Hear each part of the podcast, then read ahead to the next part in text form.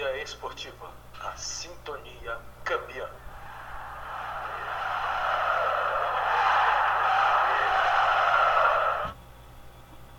Atenção você que gosta de jornalismo esportivo, sonha ser um narrador, repórter ou comentarista e quer se capacitar. Acesse jornalismoesportivoecom.com.br. Se aprofunde com o curso Jornalismo Esportivo Ecom, curso de capacitação pessoal e profissional 100% seguro para quem não possui ou mesmo para quem possui formação acadêmica na área de comunicação. Acesse jornalismoesportivoecom.com.br. Coloque o cupom Sintonia Esportiva no plano Kit Curso Completo e tenha descontos no curso que vai te capacitar para vencer os seus medos e superar desafios no jornalismo esportivo.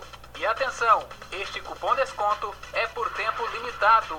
Não perca! Acesse jornalismoesportivoecom.com.br. Quer multiplicar o alcance de suas redes com profissionalismo? Chame a Multiplicador Digital. Profissionais capacitados em análises estatísticas e estratégias de marketing, a Multiplicador Digital está pronta para atender suas atividades de gerenciamento de mídias sociais, tráfego pago e marketing de conteúdo. Os nossos profissionais estão prontos para atender as suas seguintes redes sociais: Instagram, Facebook, Google Ads, Facebook Ads e Twitter. Acesse nosso site e agende já a sua consultoria www.agenciamultiplicadordigital.com ou entre em contato conosco pelo WhatsApp 69 993737485 ou por e-mail multiplicador@agenciamultiplicadordigital.com. Multiplicador Digital, a sua agência de marketing.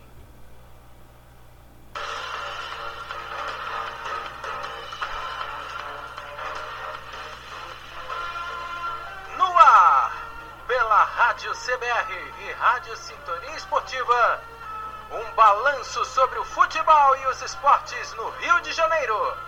Com a apresentação de Daniel Pinho, está no ar o Esporte Carioca.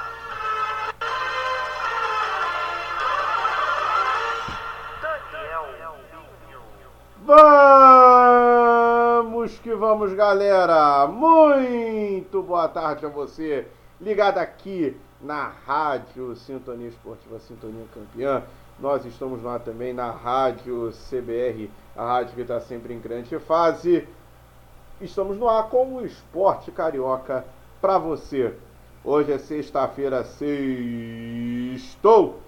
14 de outubro de 2022. Tivemos feriado nesse meio de semana, né? Hoje, sexta-feira, o terça, quarta-feira, aliás, terça-feira, com cara de sexta-feira, e hoje, sexta-feira, ah, com cara mesmo de sexta-feira. Mas, enfim, é momento de relaxar, de descansar. E claro, você ligado aqui conosco no Esporte Carioca, hoje, sexta-feira, 14 de outubro de 2022. Nós vamos juntos até as três da tarde com muitas informações sobre o futebol carioca, aquele tradicional debate que a gente tem sempre todas as sextas-feiras. Hoje, mais cedo, programa inédito para você. E claro, quero contar com a sua companhia, quero contar com a sua audiência e vamos que vamos, tá certo? Vamos, a gente vai falar do, da final da Copa do Brasil entre Corinthians e Flamengo. Flamengo e Corinthians só ficou no 0 a 0 mas com polêmicas com relação a pênaltis, com, aliás, com pênaltis não, com relação a um pênalti, né, que nós vamos discutir aqui no Esporte Carioca. Ou seja, jogaram para a semana que vem. E claro, você acompanha tudo aqui na Rádio Sintonia Esportiva e também aqui na Rádio CBR, 9h45 da noite. Flamengo e Corinthians, o jogo de volta da Copa do Brasil, da grande final da Copa do Brasil. Vamos falar também do Fluminense, hein? Três jogos, três derrotas, perdeu para o América Mineiro de 2 a 0. Já começa-se a discutir o, a permanência de Fernando Diniz no tricolor. É. A gente vai falar também sobre isso daqui a pouquinho. Também vamos falar do Botafogo que conquistou uma vitória muito importante fora de casa e venceu o, o São Paulo pelo placar de 1 a 0. E o Vasco, hein? Vasco venceu o Novo Horizontino 3 a 0. Tranquilo, tranquilo. Mais próximo, é, voltando aí, é o caminho das vitórias e quer beliscar essa última vaga para a Série B do Campeonato Brasileiro de qualquer maneira. Enfim, tá no Esporte Carioca de hoje. E, eles, e eu não estou sozinho nessa, estou com ele aqui, que estará comentando junto comigo. Ele solta a vinheta da fera aí. Já Jadil, uma boa tarde para você e seu destaque inicial. Opa, boa tarde aí para os ouvintes do Esporte Carioca. Sexta-feira, 14 de outubro de 2022. É um prazer, galera, estar aqui com vocês de novo, poder comentar sobre os clubes do Rio, né? Envolvidos aí no Campeonato Brasileiro, Copa do Brasil, os principais campeonatos brasileiros, né? Que estão rolando no momento. O meu destaque é, não poderia ser diferente. É o primeiro jogo do. Perdão, primeiro jogo do, da decisão da Copa do Brasil 2022, né, entre Flamengo e Corinthians. Um jogo pegado, um jogo de muita marcação. Como o Daniel falou, um jogo que teve algumas polêmicas, como um suposto pênalti do zagueiro do Flamengo, né? A bola tocou na mão dele, mas todo mundo viu que foi um toque involuntário, né? Ele estava com o braço para trás do corpo, né? Então, assim, é, involuntário, foi sem querer, não, não, não teve aquele característico movimento de tentar se proteger da, da bola, alguma coisa assim, ou interceptar a trajetória dela, nada disso. O braço dele estava para trás do corpo, ficou sem querer. Isso é coisa de corneteiro, da torcida arco-íris, né? Que torce contra. Sempre tem alguns que torcem contra os times do Rio, né? Prefere que o título vá para outro estado do que vir para o nosso estado, para fortalecer, né? Não, é divisão, eles gostam de dividir, não gostam de somar. Mas então o jogo foi um jogo muito amarrado, um jogo de muita marcação, poucas chances de gol. Né? Esperamos que no segundo jogo na semana que vem aqui no Rio de Janeiro, jogo da volta, temos um jogo mais franco, né, um jogo mais aberto. O Flamengo vai jogar em casa, vai querer partir para cima do Corinthians. O Corinthians, claro, vai querer se defender de qualquer maneira, mas eu acredito que vai ser um jogo de alguns gols. Não vai ser 0 a 0 1 a 1 não. Vai, vai ser placar mesmo um pouquinho dilatado porque os dois times vão ter que buscar a vitória, né? Já que empataram no primeiro jogo. Então é isso aí, Daniel. É, ouvintes aí da rádio da Rádio Sintonia Esportiva, do programa Esporte Carioca nessa sexta-feira. O meu destaque é isso aí. O primeiro jogo da decisão entre Flamengo e Corinthians pela Copa do Brasil 2022. Valeu? Ok. Bom, então vamos começar então o Esporte Carioca de hoje, dessa sexta-feira, 14 de outubro de 2022, falando do mais querido do Brasil. Chelsea.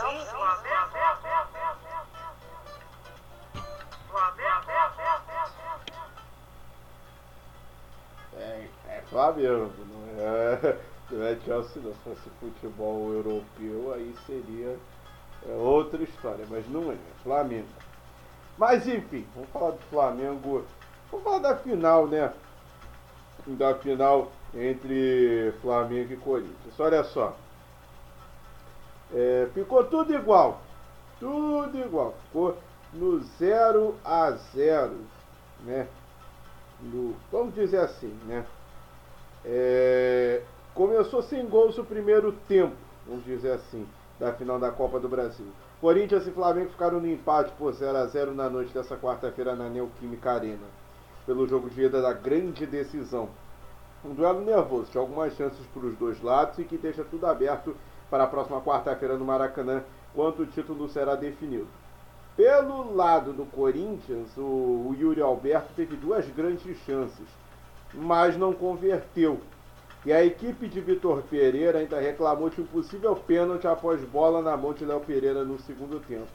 Já no rubro-negro, o Gabigol quase abriu o, o, a final com um gol antes do primeiro minuto.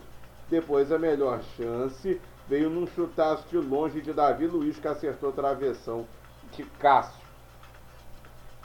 Jadir, foi pênalti para você esse lance do Léo Pereira e a sua análise dessa, desse primeiro jogo da, da final da Copa do Brasil? É, rapaz, eu, eu abri o, o, a minha participação aqui no programa, eu já tinha dado o meu parecer sobre o jogo. Jogo truncado, jogo amarrado, jogo de muita marcação, né? É, o Flamengo tentando jogar, o Corinthians amarrando o jogo, é, picotando o jogo, né? O jogo, o jogo não andava, o jogo não tinha uma sequência. É, toda hora falta, falta, falta, falta. É, inclusive falando em falta, eu achei injusto o cartão que o João Gomes tomou, tá? que tirou ele do, do segundo jogo da final da Copa do Brasil. Ele estava pendurado com dois cartões, tomou esse cartão amarelo, está fora do, do, da final, da finalíssima, né? Então assim, um cartão bobo, rapaz, um lance na lateral, era só cercar o adversário, ele não entrou com muita vontade na jogada. O juiz pressionado pelos jogadores do Corinthians, pela comissão técnica do Corinthians que fica ali na beira do campo, meteu a mão no cartão amarelo e deu o cartão amarelo pro rapaz, tirou ele da, da finalíssima aí da, da Copa do Brasil, de bobeira. Mas assim, um jogo muito, tecnicamente muito fraco. Eu não, eu não gostei do jogo não. Tá? Não gostei do jogo. Achei tecnicamente fraco, poucos lances de gol. Só dois ou três, como o Daniel citou, a bola do Davi Luiz que acertou a travessão um gol que o Davi Luiz fez quando a luz apagou, o juiz já tinha parado a, a, a jogada, tinha parado o jogo. E assim, pou, poucas chances, da parte do Corinthians também, poucas, poucos lances de gol. Um dos poucos foi uma bola que o Yuri, o Yuri Alberto recebeu um presente do Léo Pereira, né? O Léo Pereira furou numa bola que veio pelo alto no meio de campo. O Yuri, o Yuri Alberto penetrou em velocidade, driblou o zagueiro do Flamengo e na, quando foi concluir o gol foi travado pelo Thiago Maia. a única oportunidade que eu, que eu lembro assim, do, do Corinthians que ameaçou o Flamengo. Tanto Cássio quanto é, o Santos, goleiro do Flamengo, não tiveram grandes, é, grandes trabalhos durante o jogo não. Poucas oportunidades. Então assim, um jogo muito pobre tecnicamente espero que no segundo jogo os times é, partam para o ataque, né? joguem em, em, direção ao gol, tentando a vitória, porque é o jogo derradeiro, é o segundo jogo. Caso contrário, vamos para os pênaltis, os fatídicos pênaltis, né? Que muita gente condena, é, inclusive eu não gosto de, de decisão por pênaltis. Eu acho que nem sempre o melhor vence. O negócio é ser decidido durante os 90 minutos. Mas é isso aí, Daniel. E com relação ao, ao que estão falando que foi pênalti, para mim não foi pênalti, rapaz. Não, não foi não. Porque o, o rapaz, o jogador do Flamengo, ele estava com o braço para trás, fazendo aquele arco para trás. A bola passou, bateu na, na mão dele, de raspão, nem bateu em cheio, de raspão. Né? Ele não tentou cortar a trajetória da bola, desviar a trajetória da bola, nada disso. Ela pegou, tá com o braço para trás, rapaz. Bateu no, no, na mão dele de raspão. Houve aquela polêmica, aquela gritaria, e o pessoal foi em cima do juiz. E tudo é que o VAR nem chamou para ele tirar dúvida lá no monitor. Ali mesmo a comissão do VAR analisou as imagens lá da, da cabine e viu que não teve nada a ver. Isso é coisa de, de, de corintiano, da torcida arco-íris, querendo desmerecer o empate que o Flamengo conseguiu em São Paulo. Deus. Ok. Agora, Jardim, hum. expectativa e seu palpite para essa, essa partida entre esse jogo de volta? Sua expectativa e seu palpite para esse partido de jogo de volta entre Flamengo e Corinthians? A expectativa, como eu já falei, é que temos um jogo mais franco, um jogo mais aberto de ambas as partes. Né? Todos esperamos isso. Agora, minha expectativa também é que o Flamengo vença, cara. Eu, eu apontei o Flamengo como favorito no programa, no outro programa que nós fizemos aqui, do Esporte Carioca, também no, no nossa área durante a semana. O Flamengo tem mais time do que o Corinthians, cara. Demonstrou ontem. O Flamengo tentando jogar e o Corinthians amarrando o jogo, segurando o time do Flamengo. Uma forte marcação, adiantou a marcação no meio de campo para tentar sufocar a saída de bola do Flamengo, porque eles sabem que se der campo o Flamengo vai até na, dentro do gol tocando. O Flamengo é infinitamente melhor, tecnicamente melhor. Então a minha expectativa também é que o Flamengo vença. Vai jogar no Maracanã com o apoio da torcida, Vai ser um jogo difícil, porque o Corinthians é um bom adversário, não no nível do Flamengo, mas é um bom adversário. Né? Não é à toa que ele é o terceiro colocado no Campeonato Brasileiro, né? porque está fazendo uma bela campanha no Brasileirão, na Copa do Brasil também chegou aí na final. Mas eu acredito que o Flamengo vença, Daniel. 3x1 Flamengo, Daniel. 3x1 Flamengo nesse segundo jogo, na finalíssima da Copa do Brasil. Valeu? Ok. Agora, Jadir, falando de Flamengo e Atlético Mineiro, sua expectativa e seu palpite para o jogo de sábado, 8 e meia da noite? É, não, não vale nada, né? Esse jogo aí é aquele típico jogo que não vale nada. O Atlético Mineiro está lá embaixo na tabela, tentando chegar no G6, né? Está fora, inclusive, do G6.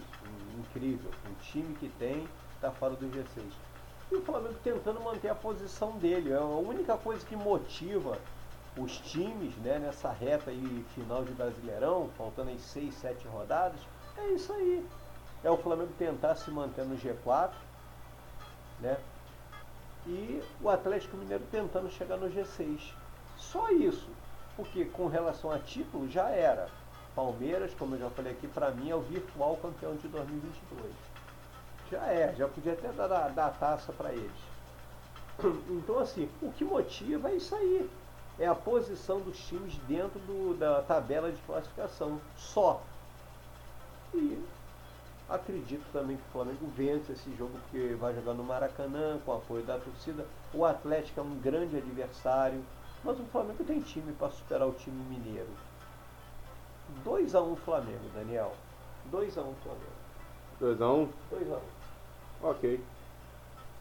São Tá, esse aí são os palpites de Jadir Pinho. Bom, falamos de Flamengo. Agora é hora de falar do Gigante da Colina.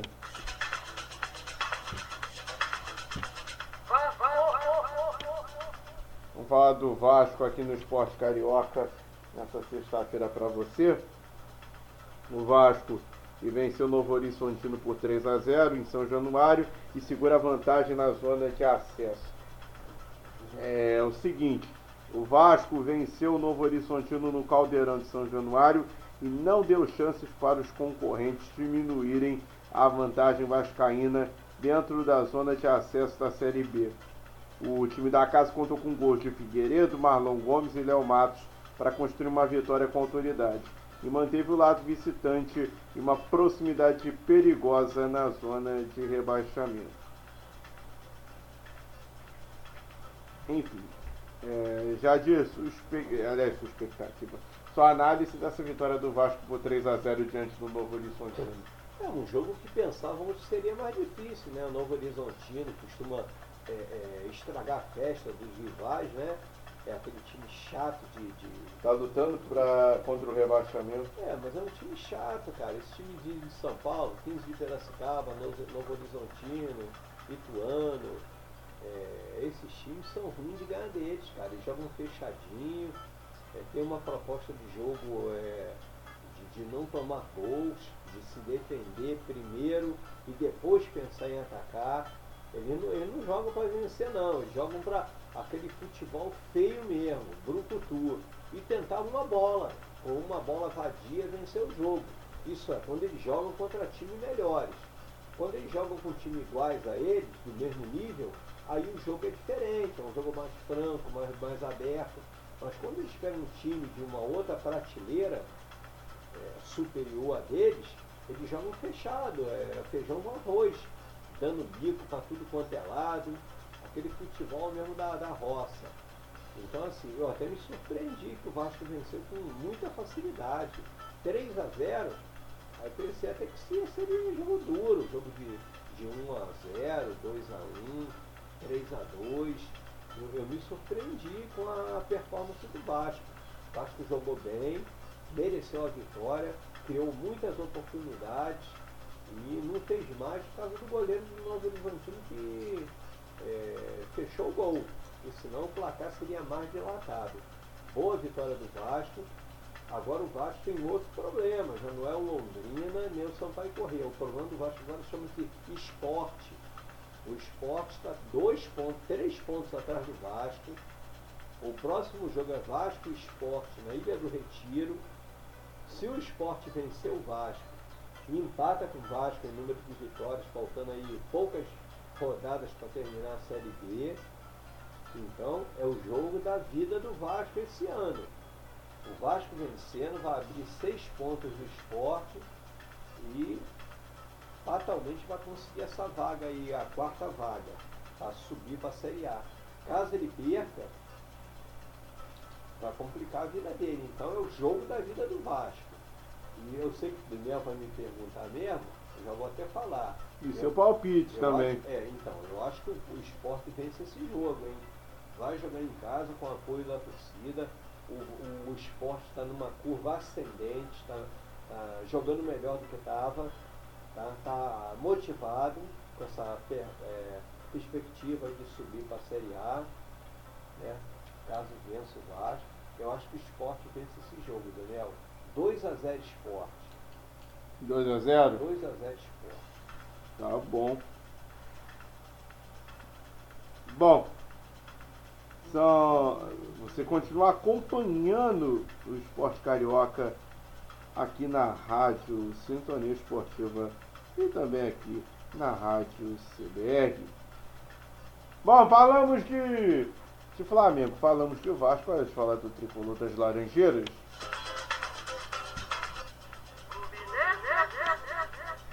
Vamos falar do Fluminense aqui no esporte carioca. Que fase que o tricolor está passando, hein? Que fase, hein? O América Mineiro se impôs fora de casa e venceu o Fluminense por 2 a 0 neste domingo do Maracanã. O resultado foi construído no primeiro tempo, com gols de Juninho e Mateuzinho. Com o resultado, é, esse resultado, o América Mineiro é, chegou a 45 pontos. Já o Fluminense é, terminou a rodada fora do G4 com 51 pontos. O primeiro tempo foi todo do Coelho. O time mineiro foi melhor desde o início. A primeira chance aconteceu com 18 segundos de jogo e assim seguiu por toda a primeira etapa. Juninho e Mateuzinho marcaram os gols, mas o placar podia ser ainda maior, tamanha superioridade do time de Wagner Mancini. O Fluminense, por sua vez, pouco criou e chegou em algumas oportunidades sem muito perigo. Foi vaiado no fim da primeira etapa. O Fluminense voltou com três substituições no intervalo e conseguiu equilibrar a partida. Teve algumas chances, mas também deu espaços. Natan melhorou o rendimento ofensivo da equipe e teve boa chance para marcar. Cano também quase deixou o seu, mas não era o seu dia. O América também teve outras oportunidades e poderia ter até ampliado o placar no Maracanã. No fim, a equipe carioca não teve forças para buscar o empate e, assim como no primeiro tempo, deixou o campo mais uma vez vaiado. Já Dirpinho, Fluminense com a terceira derrota seguida, perdeu por 2 a 0 para o América Mineiro. Não, o Fluminense está tendo uma queda acentuada de rendimento, né? É, eu já falei aqui no, no, nossa área durante a semana, no, no Esporte Carioca anterior, né, o programa anterior, o Fluminense, o que acontece com o Fluminense é o seguinte, né, na minha visão, o Fluminense ele, ele não tem um elenco, ele tem um time de futebol, muito bom por sinal, um time bom, tá? mas é um time, ele não tem opções de, de para mudar a história de um jogo, de uma partida. E ele joga de um jeito que os adversários já aprenderam a jogar contra ele, estão aprendendo. Tu vê que o Fluminense já não consegue jogar em alto nível como, como ele estava jogando no início do campeonato. Pô, claro, os adversários estudam a forma do, do adversário jogar. Tem vídeo, tem vídeo, videotape, celular grava. Então tem, tem várias aí formas de você é, é, monitorar o time adversário. O Fluminense ele não tem é, peças de reposição, vamos assim dizer. O Fernando Diniz tem 11 jogadores. Tá, bota aí 15 no máximo. 15, tá. Mas, mas é pouco. O Campeonato Brasileiro são 38 rodadas. Meu amigo, é jogo a dar com pau. É jogo quarta, domingo, quarta, domingo, sem contar as Copas.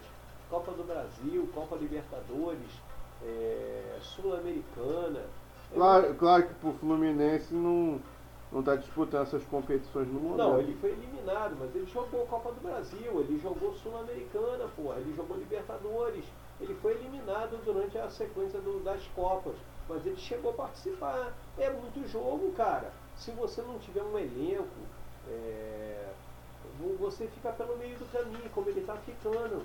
Não tem time que suporte. Os jogadores, você vê o time de Fluminense jogar, é um time cansado. Ele até, que, até começa jogando bem, em alta velocidade, com intensidade, aquela coisa toda, blá blá blá blá blá blá blá blá, blá mas durante o jogo ele vai perdendo gás visivelmente e os adversários mais bem condicionados fisicamente conseguem equilibrar o jogo contra ele. Por isso que ele está indo numa sequência descendente.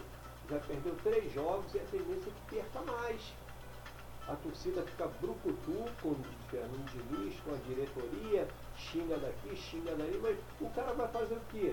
Quem faz milagre é Deus, rapaz. O cara não tem time, não tem um elenco em que ele possa mexer no time, é, poupar alguns jogadores, como o Palmeiras faz, Flamengo, Atlético Mineiro, que tem um elenco recheado, ele, eles não têm. Então, para mim, a explicação é essa, da queda de rendimento do Fluminense ele não tem peças de reposição para mexer, para poupar jogadores. E o time vem caindo na tabela, porque está cansado, cara. Fisicamente, o time do Fluminense, que você vê eles jogarem, está dando pena, eles estão se arrastando em campo. E a tendência é piorar, hein? Não é ficar secando o Fluminense, não. Mas se não tiver uma, uma, um enxerto de jogadores da base, sei lá, tem que, tem que ser feito alguma coisa. Porque senão, meu irmão, a tendência é que caia ainda mais na tabela. Estava em segundo, já está em quinto. E a tendência é piorar, hein? Não estou secando o Fluminense não, mas apenas eu estou falando em cima do que eu estou vendo. Valeu, Daniel. Ok. Seguindo aqui o Esporte Carioca para você, ouvinte sintonizado, ouvinte da Rádio Sintonia Esportiva, da Rádio CBR, ligado junto conosco. Vamos lá, próximo jogo do Fluminense é contra o Havaí, fora de casa, 7 da noite. Já tinha sua expectativa de ser palpite. Fluminense e Havaí. Havaí é um dos últimos colocados no Campeonato Brasileiro, cara. A vantagem do Havaí nesse jogo é de jogar em casa na ressacada. Mas eu acho que nem isso vai importar muito, porque o Fluminense, mesmo estando numa fase ruim, tá? O Fluminense está na fase ruim, três jogos sem vitória. O Havaí acho que não é páreo para o Fluminense não. Talvez arranque um empate pelo fato de jogar em casa. Não sei se vai estar tá chovendo no dia do jogo, se não vai. Então vou fazer o seguinte. Um a um, Daniel. Eu acho que esse jogo vai ser empate. O Fluminense não vem bem, mas o Havaí também não está lá essas coisas não. É um sério candidato a cair para a segunda divisão. Por essa soma de fatores, um tá mal, e o outro está péssimo, um a um. Um a um. Eu vou ser coerente. Um tá ruim, o outro tá péssimo. Tá péssimo. Ruim com péssimo, tá empate. Um a um. Ok. Essa é a opinião do Jadir Pinho aqui conosco no esporte carioca. Bom, Vamos falar, a gente falou de Flamengo, falamos de Fluminense, falamos de Vasco. Agora é hora de falar do Gigante da Colina. Aliás, Gigante da Colina não, o time da Estrela Solitária. Botafogo! falar agora do Botafogo porque é o seguinte, o Botafogo venceu o São Paulo em confronto direto pela Libertadores. O Botafogo conquistou nesse domingo um resultado muito importante na briga para ir para a Libertadores de 2023. Em um dia de muita chuva e gramado pesado no Morumbi, Botafogo conseguiu segurar o São Paulo e vencer por 1 a 0 um gol de Tiquinho aos 44 minutos do segundo tempo. Marcou o único gol da partida após o árbitro Jean-Pierre Gonçalves Lima consultar o monitor para marcar um pênalti de Léo em Tietê. Jadir, tá aí. Botafogo venceu fora de casa o São Paulo, placar de 1x0, sua análise dessa partida. É, rapaz, o gol do Tiquinho. O Botafogo mereceu a vitória, rapaz. Eu, eu tive a oportunidade de ver esse jogo. O Botafogo jogou bem, rapaz. O campo encharcado, porque choveu muito em São Paulo, momentos antes do jogo. O campo estava assim, é, com uma drenagem boa, né? Mas mesmo assim estava encharcado. Você via claramente que a bola não corria como deveria, tá? Tá, tá aqui, só tem um trocadilho aí, né? Não rolou, né? Rolou de, de, de forma ruim né? a bola. Mas mesmo assim o Botafogo se superou, jogou um futebol de muita garra, muita determinação, marcou bem o time do São Paulo, principalmente os dois atacantes, Luciano e Caleri, né? dois jogadores muito oportunistas, goleadores, mas que não, não conseguiram suplantar a boa defesa do Botafogo, a boa marcação que o Botafogo fez a partir do meio de campo. Uma defesa sólida, o Botafogo se defendeu em bloco, quando saiu para o ataque saiu em bloco, em alta velocidade, principalmente com o Tiquinho, né? É, o principal atacante do Botafogo. E foi assim, cara. O, o Botafogo mereceu ganhar, ganhar o jogo. Tá? Foi no final do jogo, foi um pênalti. Então houve muita reclamação do time de São Paulo, mas foi pênalti. Foi pênalti. O jogador do Botafogo, quando ia concluir ao gol, foi puxado por trás. É, foi expulso o jogador de São Paulo. É, o juiz, né? O juiz foi, consultou o monitor, monitor, foi chamado pelo VAR. E lá ele constatou que realmente houve pênalti. Voltou para o campo, deu um vermelho para o Arboleda e na sequência o jogador do Botafogo Tiquinho, né, bateu o pênalti e decretou a vitória do Botafogo 1x0 sobre o São Paulo. O Botafogo já vinha numa crescente, bem numa crescente, já melhorando gradualmente dentro do Campeonato Brasileiro. Já está, parece que no oitavo ou nono, está numa posição ali já querendo pegar um G6. Né? Mas ainda, mas ainda falei. Ah. Mas ainda falei, o Jardim o Botafogo estava chegando. Não, e eu sei, e eu falei no, no, nossa área que o Botafogo costuma dar sorte contra o São Paulo. Eu, eu lembro que eu falei isso aqui. E se concretizou. Toda vez que o Botafogo joga contra o São Paulo, seja em São Paulo ou no Rio de Janeiro, ele costuma fazer boas partidas. É, é aquele time, é o famoso freguês do Botafogo, do São Paulo. Muitas pessoas não acreditam em escrita, em mística, essas coisas, mas eu acredito tem time que o outro é difícil de, conseguir vencer ele. E, e, nesse confronto entre Botafogo e São Paulo, o Botafogo sempre leva vantagem sobre o São Paulo, mesmo tendo um time inferior tecnicamente, passando por um monte de problemas, uma reestruturação, já que o Botafogo mudou o time todinho com a chegada da SAF, né, do, do John Textor e seus seguidores, é, o Botafogo mudou o time todinho, da água para o vinho, pegou o São Paulo, que tem jogadores tecnicamente melhores do que ele, mas a história do jogo foi outra. O Botafogo jogou bem e mereceu vencer, Daniel. Grande vitória do Botafogo, subiu na tabela e a tendência é que melhore ainda mais. Valeu? Ok. Vamos então para o próximo jogo do Botafogo aqui no, no nosso esporte carioca. Pega o Internacional Domingo, 6 da tarde. Sua expectativa e seu palpite, gente? Esse jogo é no Rio de Janeiro, né? Isso. Botafogo Internacional. O Internacional, para quem não sabe, é o segundo colocado no, no Campeonato Brasileiro. Tá? tá ali a 6, 8 pontos do Palmeiras, 9 pontos. Mas está em segundo lugar, na frente de Flamengo, Atlético Mineiro, Corinthians, blá blá blá, um monte de time. É o segundo colocado. Não tem um grande time, porque eu vi ele tomar um passeio do Flamengo aqui no Maracanã e só o Flamengo só não venceu por causa do goleiro deles. E só faltou fazer chover. Tá? A salvação do Internacional no Maracanã foi o Flamengo. Ele jogou de uma forma vergonhosa, covarde contra o Flamengo, se entrincheirou para segurar um empate contra o Flamengo. Então não é essa coisa toda, o time do Internacional. É um time é, é bonzinho? É, é um bom time, mas não passa disso. Não tem nada de especial, tá? Então, assim, o Botafogo tem chance de chegar e ganhar. Tem chance de ganhar. Para quem ganhou São Paulo no Morumbi, para ganhar do Internacional aqui no Rio não é diferente, não é, de, é difícil. O problema é que o Botafogo é um dos piores mandantes que tem no, no Campeonato Brasileiro da Série A. Ele vence, joga bem quando joga fora. Quando ele joga no Newton Santos, no Newton, ele não costuma fazer grandes apresentações.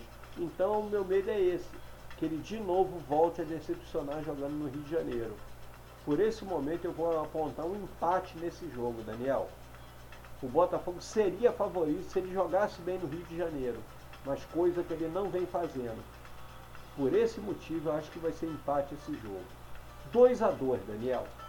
2 a 2 Botafogo Internacional. Ok, então. Bom, Vamos pro bolão com os palpites da rodada. É, Goiás e Corinthians. Já disse seu palpite. Goiás e Corinthians. Olha só, rapaz. O Corinthians está envolvido na decisão do campeonato da Copa do Brasil. Deve vir com um time misto, o famoso mistão, né? O Goiás jogando em casa e tal. 2x1 um Goiás, Daniel. América Mineiro e Fortaleza. América Mineiro e Fortaleza, pô, jogo, jogo duro, hein, cara. Dois times é, bem, bem, bem armados. Um a um, Daniel. Um a um. Um a um. É, é, Ceará e Cuiabá. 2 a 0 Ceará. Palmeiras e São Paulo, clássico. Palmeiras e São Paulo. 1 a 0 Palmeiras. 1 a 0. É, Juventude Atlético Goianiense.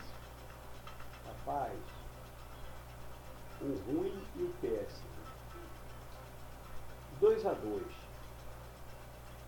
é, Atlético Paranaense e Coritiba. Clássico Atlético. 2 a 0 Atlético Paranaense. É, deixa eu ver aqui. Para fechar segunda-feira, 8 da noite, Red Bull Bragantino e Santos.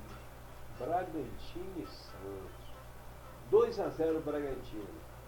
Fechando então o esporte carioca dessa sexta-feira, 14 de outubro de 2022.